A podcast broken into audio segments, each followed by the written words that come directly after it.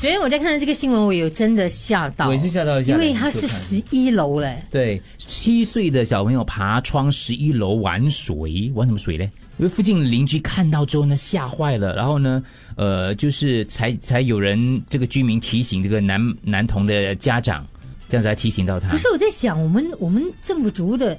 那个窗可以爬，哦，可以可以爬得出去，是是是，真要上锁头哦，因为通常都会有铁窗的嘛。也是想不到他怎么出去。家长说了，我问小儿子是不是因为好奇心，可能他看太多电视节目，认为可以做空中飞人这样的感觉，所以他就后来有教育他了一下，就是拿了一张纸揉碎之后。揉皱之后撕碎，让知道一旦受伤很难挽回了。儿子受教之后呢，也揭示他不可以再上，呃，看一些网上视频之类的。我觉得这个爸爸教的很好啊，虽然你标题这样看起来有点儿戏了哈他是，哦我已碎纸 我已经教训他，用碎纸教训他。可是我觉得这个爸是这个爸是有有想法的，因为他是一个形象。我我虽然不是辅导专家啦，可是我有给他那个，我有给他教育到嘞，因为很多东西回不去了。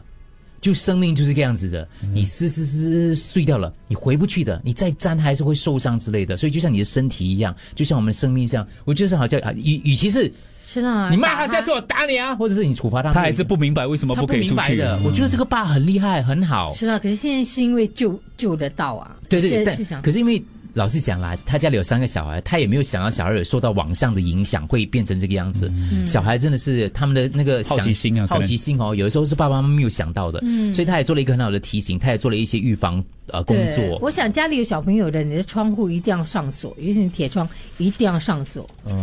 我觉得疯子其实还有别的一些危险的地方，反而像这个爸爸这样子的一种，我很喜欢他这个揉纸的方式。我觉得就是你就跟孩子解释，生命是这个样子的。很多时候有些东西不是说你要你要返回就可以你要回来，可以可以可以重开的，不是说电脑这样重开它就会回到一模一样的东西的。有些东西是不能够重来的。可能我比较戏剧性一点，我会用西瓜就在家里砸给他看这样子啊，给他视觉系的光东西，浪费嘞，西瓜哦给来吃，因为我要给他视觉系的东砸了西再，拿来吃，